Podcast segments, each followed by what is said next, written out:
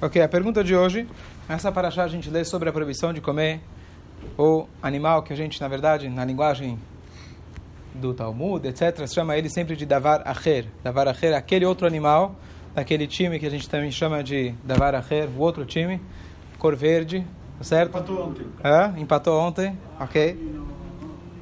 Esse é o tema da paraxá aqui que eu posso fazer. E é uma coisa, uma coisa curiosa de que de que quando você conversa com muita gente que infelizmente ainda não compra o kasher 100%, uma pessoa fala, olha, porco e camarão eu não como. E uma coisa curiosa que, na verdade, é, não estou aqui para dizer que para a pessoa começar a comer porco, razo shalom, pelo contrário. Mas a proibição de comer porco é a mesma proibição de comer qualquer outro animal no kasher, ou a mesma proibição de você comer um animal puro que não foi feito um abate kasher. Então, por algum motivo que vamos discutir hoje, mas o porco ele se tornou mais popular, porque a própria Torá destaca ele. Mas em questão de Humrat é, em questão de quão grave é, é, o porco ou outro animal, a gravidade é a mesma. Mas de qualquer jeito, surgiu a seguinte pergunta para aquele rabino é, Zilberstein que a gente tem estudado uma vez por semana. Agradecer aqui o Davi que me prestou o livro. É, e a pergunta é o seguinte: uma pessoa, ele é Baal Tshuva, determinado momento na vida dele, Baruch Hashem, ele decidiu comer apenas kasher, mas ele, quando passa na frente da churrascaria, passa na frente daquela feijoada, ele sente saudade daquele gosto. E ele descobriu que lá em Israel, Estados Unidos, tem aqueles camarão kasher, certo? Porco com gosto igual, quase igual, tá certo? E a pergunta dele, quer dizer, hoje já é comercializado, então a resposta é, eu estava falando com o Rabino, tem boas ashgachot, tem boas autorizações rabínicas para isso, mas a princípio surgiu essa pergunta, será que eu posso comer uma coisa que ele tem o gosto, a textura, parece, etc., com algo que a Torá claramente proibiu? Essa foi a pergunta. Então, a resposta que ele deu, uma coisa curiosa, é, de novo, as, as, nossas discussões aqui não é para a gente ver o que, que a gente acha o que não acha, mas sim a gente vê a opinião da Torá. Então, por um lado, você vai dizer, bom, pode, pode. Se na Torá pode, se esse peixe tem o mesmo gosto, textura do, do, do, do camarão, mas ele tem as escamas que a Torá permite, está permitido, qual o problema? Mas aqui, na verdade, ele queria fazer isso quimicamente. Ele queria, no laboratório, como hoje você tem os vários temperos, etc., que é idêntico, você faz no laboratório, e vai ter o mesmo gosto, o mesmo cheiro, etc. Então ele falou o seguinte, ele trouxe uma Gemara famosa, que qualquer um que começou a estudar a Gemara de Hulin, para poder fazer a smichá, quando a pessoa vai fazer smichá, o rabinato, então a primeira coisa que a gente estuda é aquelas leis de kasher. E tem uma Gemara muito famosa, que havia uma mulher chamada Yalta. Essa Yalta era a esposa do sábio Rab Nachman. E ela chegou e falou para o sábio, Rabino, meu querido marido, você que é rabino, marido, vê se dá um jeito para mim. Jeito de quê? Então ela falou o seguinte, é sabido, é conhecido, que tudo que a Torá proibiu, a Torá deixou um paralelo, algo parecido, permitido. Então, por exemplo, Kol de Kivatei. Tudo que a Torá proibiu, existe algo parecido com isso que a Torá permite. Então, por exemplo, é proibido um cunhado e cunhada se casarem, tá certo? Mas existe aquela situação, Deus nos livre, quando o marido falece sem deixar filhos, existe uma mitzvah de se casar com o cunhado. Então, é uma situação onde é muito parecido, é proibido se casar com o cunhado, porém existe uma situação onde se torna uma mitzvah. Existe uma situação, então ele fala o seguinte, a Torá proíbe a gente comer sangue, mas a Torá permite a gente comer fígado. O fígado para a gente poder comer ele, o procedimento dele não é de salgar, a gente tem que sempre tostar ele, dá para comprar no açougue, mas ele já vem tostado, a não ser que está escrito que você não precisa tostar em casa, mas como se fosse um churrasco, e ele tira o sangue. Mas o próprio fígado, na linguagem da Guimará, ele é completamente sangue, sangue. Quer dizer, mesmo que você vai tirar o sangue, a essência dele é sangue, a gente sabe, ele processa todo o sangue do corpo. Então, por mais que você tirou, no fundo, no fundo, tem um sangue que é permitido, mas é sangue. Então, essa é a colocação dela. A gente tem a proibição do do sangue, mas tem o fígado que você pode comer. Tem o hazir, que é aquele animal, mas existe o mocha de shibuta. É um cérebro de um peixe que ele tem o mesmo gosto do hazir. Agora ela chegou e falou: E aí, marido, eu preciso de um, quero um jeito. Eu passo todo dia na frente do McDonald's, eu vejo lá o Big Mac, eu fico com vontade. Ela não tinha Big Mac, mas ela vira para o marido e fala: Eu, eu quero ter. Não tinha na época, tá certo? Gluten free é novidade dos últimos né, gluten free, soja, sem leite, sem, sem carne, sem, sem não, tem, não tinha naquela época. Resumo, ela falou, eu quero comer carne com leite, dá um jeito para mim, você que é rabino, né? Meu marido, você gosta de mim, vem lá, fala lá com os rabinos, vê se você consegue lá, dar um jeitinho. O que, que dá para eu comer? O que, que tem no cardápio de carne e leite? Alguém sabe? O que, que dá para comer com gosto de carne e leite? Não? Hã? Soja, esquece soja, não tinha soja. O seio da vaca, ele tem o que acontece? Quem estuda Smichá, existe um capítulo inteiro no Shulchan Aruch. Hoje, na prática, toda, toda a parte traseira do... Primeiro que não se mata normalmente vaca, a carne da vaca é ruim.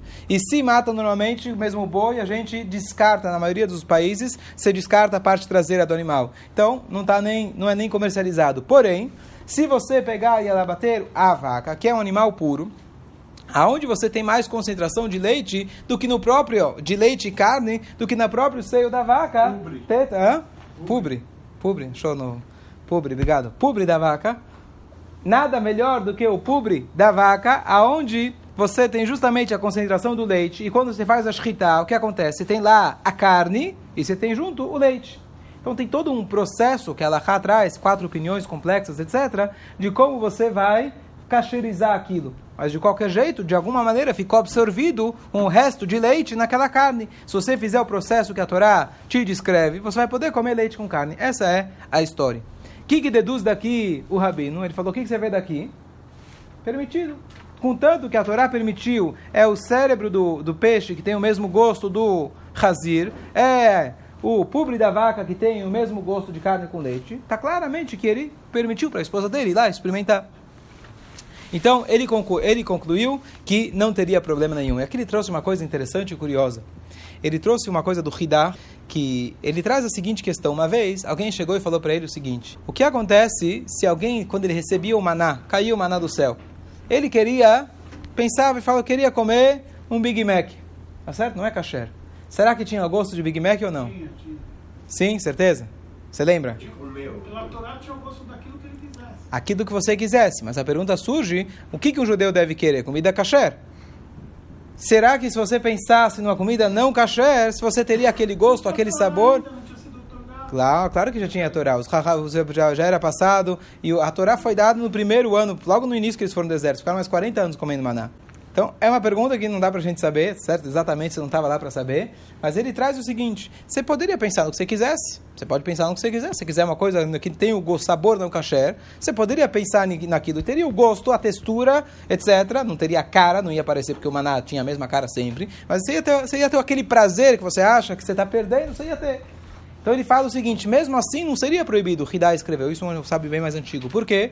Porque você sabe que está comendo kasher. Se veio de Deus, é claro que ele não vai te dar uma coisa que não é kasher. É uma comida que veio do céu. Você não vai conseguir transformar ela em não kasher. Então nisso ele calculou. Então nisso o rabino concluiu. Ele falou: então você está permitido de comer, está permitido de comer esses é, o teu camarão kasher, 100% kasher, que tem a textura, o gosto quimicamente transformado para ter exatamente igual aquele animal kasher, não tem problema. Só que no final ele comenta que ele comentou com Rabino Eliashiv, e Rabino Eliashiv foi um pouco mais receoso, cuidadoso em, relação a isso. No sentido de que se Deus te, pro, te proibiu esse gosto, especialmente do Hazir, por que você precisa procurar algum jeitinho de sentir aquele gosto na qual Deus proibiu? Quer dizer, tecnicamente falando, você está coberto. Mas para que você precisa disso? Esse foi o comentário dele. É, por isso, inclusive, foi falar com o Rabino. Quer dizer, na prática, sim, tem hoje as garrotes. Se alguém quiser comprar todo esse tipo de coisas, não tem problema. Uma coisa que ele não traz aqui, mas a gente sempre deve tomar o cuidado de maritime. Você não vai sentar para comer uma coisa que parece, é igual e etc., sem pelo menos ter um invólucro lá em cima da mesa mostrando que isso aqui é kasher. Tem aqui as garrai, você comentar e falar para as pessoas, para ninguém se enganar. É, claro que faz brachá, se é kasher, não tem... A pessoa fala, eu vou no restaurante não kasher, faz brachá, não faz. Qual a resposta? Não vai no restaurante não kasher. Não tem como ser. Essa é a resposta. Se eu como não kasher, faz brachá, não come com não kasher. Não tem... Ah, ok. Muito bom. Até aqui. Próximo assunto. Próxima pergunta interessante. Será que existe alguma situação onde a pessoa pode comer esse animal? Hoje o tema é esse, né? Tem alguma situação que não seja perigo de vida. Se é perigo de vida, a gente pode transgredir quase todas as leis da Torá. Será que existe alguma situação que a pessoa vai poder comer não a imitação, mas o original? Oh, muito bom. Quando Mashiach chegar, então está escrito que Hazir, o nome de Hazir, está ligado com a palavra Roser, Lachzor, o que é Lachzor? Voltar, que ele vai se tornar, o animal vai se tornar kasher. Então eu queria elaborar algumas coisas, curiosidades em relação a isso. Por que justamente esse animal vai voltar a ser kasher? Será que todos os animais não kasher vão ser kasher? Ou por que justamente esse animal? Então tem uma discussão curiosa que é a seguinte. Qual que é a origem? A Gemara, em Kiddushim, a Gemara fala o seguinte. Hazir, por que, que ele se chama Hazir? Por que, que o nome dele na Torá é Hazir? Então ele fala Israel que futuramente Deus vai fazer que se vai, ele vai voltar, quer dizer, até a Torá ser dada era permitido. Uma vez que a Torá proibiu, ficou proibido. E aí, quando Mashiach chegar, vai learzir, vai voltar a ser permitido. Por isso o nome dele é esse.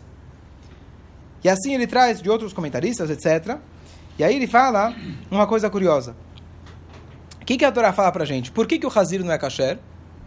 Por que, que ele não é kasher? Porque ele não é ruminante, ele tem as patas, os cascos, o casco fendido. Pelo contrário, ele mostra que ele tem o casco fendido, teoricamente simbolizando o Eisav, etc. Aquele cara orgulhoso fala, eu sou kasher, mas ele não é kasher porque ele não é ruminante. Inclusive por isso que o Hazir ele é o símbolo do não kasher, que pelo menos isso muita gente acaba cumprindo, que ele é o símbolo do não kasher daquele cara que se mostra ser kasher e ele não é, e por isso a Torá destaca ele de outros animais. Mas uma coisa curiosa, ele fala o seguinte ele vai voltar a ser kasher. Será que ele vai ser ruminante e aí ele vai ser kasher? Ou ele vai ser kasher do jeito que ele está? O que, que significa que ele vai ser kasher? Então aqui ele traz em nome do Arakanti que é uma das regras é que a Torá nunca vai mudar.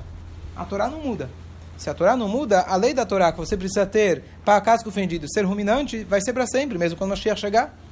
Então o que acontece? Então ele, ele, esse comentário diz, ele fala não, que o Hazir ele vai ser ruminante, uma vez que ele é ruminante, aí ele já pode se enquadrar dentro dos animais kasher. Mas quer dizer, a, a própria Gemara diz que o nome dele está dizendo como se fosse que que, que a, a, como chama que a, a, que o, a proibição dele é temporária. O nome dele já diz isso. Depois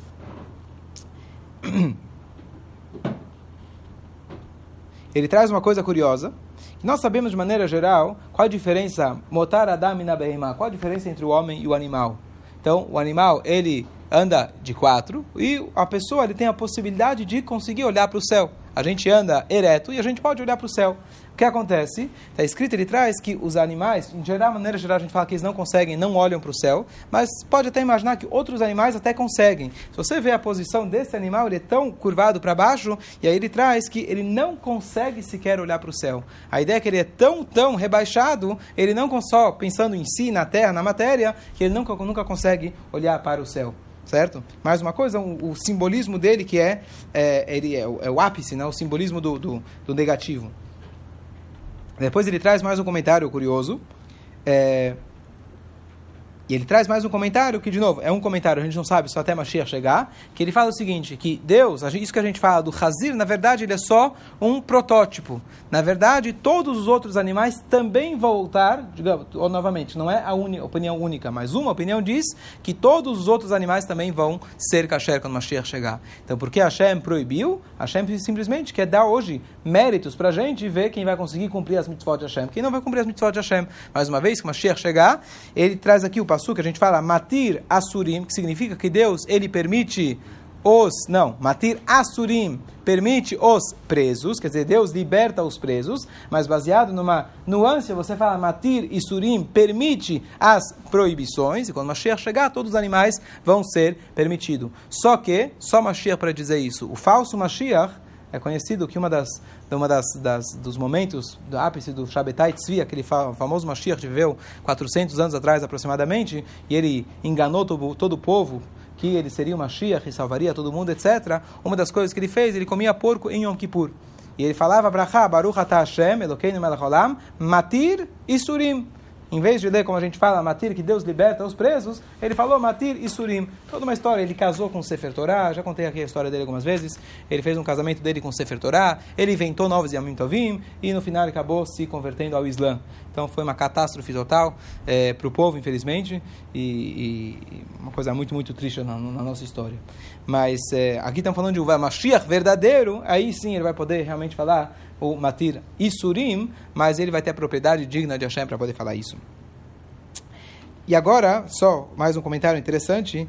Alguns falam, a uma opinião diz fala que isso que o Hazir vai ser permitido não é literal. porque a Torá é eterna, não vai mudar. Que quer dizer que você vai poder comer, comer, comer é, o, o hazir? Vão se descobrir, vão saber de alguns tipos de carne com um gosto muito macio, etc. Gostoso como se fosse do hazir. E é isso que quer dizer que o hazir vai poder voltar. Essa é uma opinião. Agora, outros falam, outros falam uma coisa curiosa, pelo, pela, pela linha da Kabbalah, que existe, existe um anjo, que o nome desse anjo é um anjo, um anjo ruim, que o, o, o nome dele é Hazriel. Muito nome com Hazriel. E esse é um anjo extremamente negativo, ele sempre acusa o povo judeu. E quando Mashiach chegar, uma vez que não vai ter mais acusações contra o povo judeu, ele vai ser pelo contrário, ele vai, vai falar bem do povo judeu. Então, consequentemente, esse anjo vai ser positivo. E a tumá que tem no animal que representa ele, ele vai, ela vai desaparecer. E uma coisa mais curiosa ainda, por que a gente chama ele de Davar Acher? Por que a gente chama ele de outra coisa? Então, a opinião mais conhecida, você chama ele de outra coisa para nem falar o nome dele. Mas aqui ele traz algo curioso. Se você ficar falando o nome Hazir, as pessoas vão estar sempre lembrando que Hazir é de Roser, que ele vai voltar a ser kasher.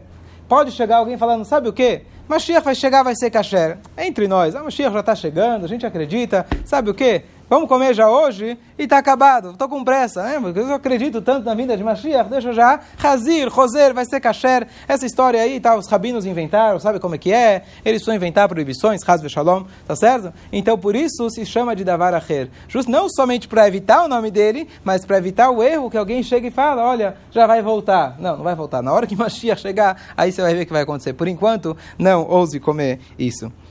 E mais uma coisa curiosa e bonita, esse, esse protótipo do Hazir, dessa ideia que ele se mostra ser kasher e ele não é, ele demonstra para a gente qual clipá de Eisav. A gente sabe que hoje a gente está no Galut Eidom, o nosso Galut, o nosso exílio com a destruição é, dos romanos. Os romanos, eles, Galut, Edom, ele, o, o, o Galut Edom é, significa vermelho e o Eisav ele era simbolizado pelo vermelho, tá certo? Então, o, uma das características do nosso Galut principais é que nós temos essa ideia de querer parecer para os outros, justamente igual esse esse animalzinho. E por isso que ele é tão assim, não caché no sentido espiritual. Por isso ele é tão grave que ele simboliza alguém que mostra algo que ele não é. Igual o sabe que chegava para o pai e falava, eu sou tzadik, eu sou tzadik, o pai tentando caçar o pai com as palavras, mas a gente sabe que no fundo era justamente o contrário. O que acontece? Quando Mashiach chegar, quando Mashiach chegar, vai ser torro quebaró. As pessoas vão fazer chuva e não vai existir mais esse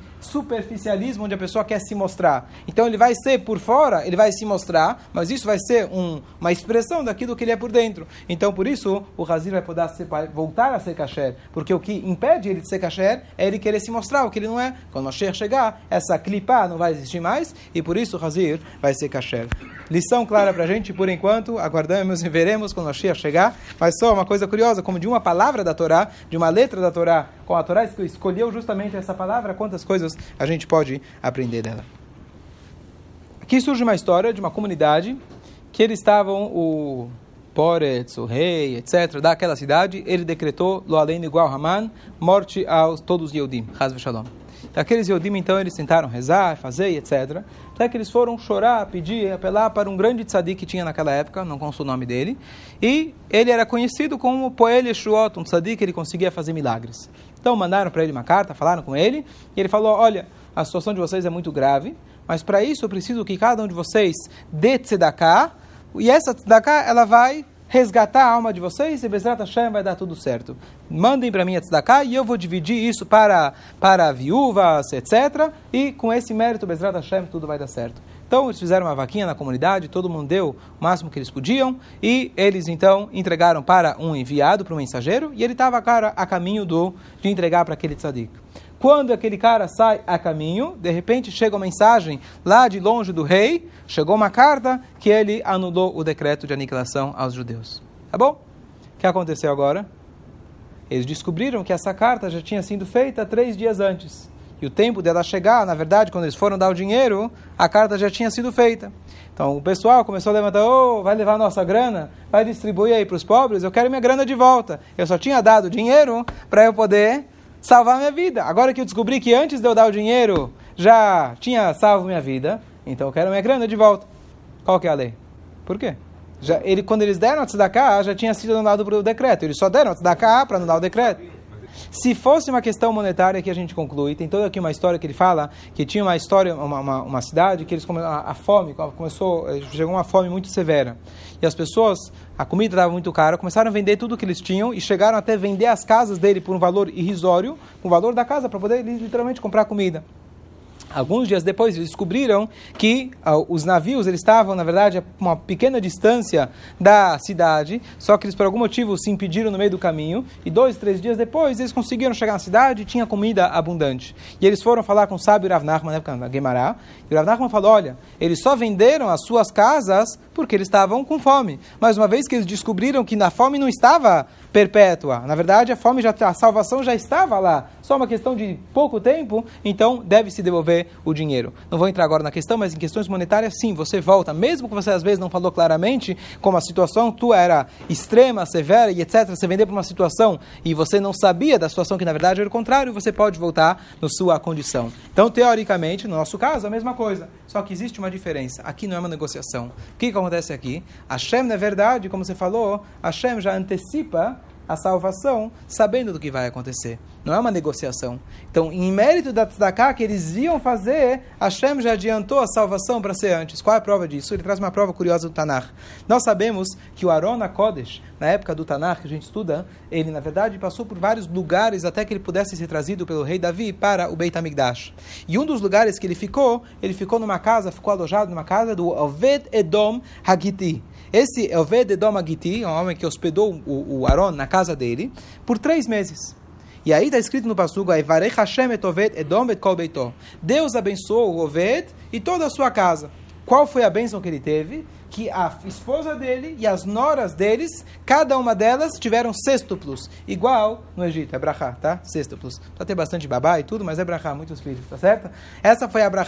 Mas o Aaron, isso aconteceu enquanto o Arão estava na casa dele. Quanto tempo o Arão ficou na casa dele? Três meses. Significa que todas elas já tinham engravidado sextuplos seis meses antes, mas o Arão ainda não estava lá. Então o que acontece? Já que Hashem sabia que ele iria hospedar o Arão na casa dele, de antemão Hashem já adiantou o pagamento e já processou Abraão para que pudesse nascer sextuplos. Então aqui concluiu o Rabino dizendo a mesma coisa, que quando eles juntaram o dinheiro para dar a tzedakah, foi esse o mérito que fez anular o decreto. Ah, mas o rei já tinha mandado antes. O rei mandou antes porque Hashem já sabia que vocês iam fazer a chuva. Pere Mikreu Vaniene, fala o Rabino, como a gente fala no, no, no Tzom que Deus ele já responde para a gente antes ainda da gente clamar a Deus.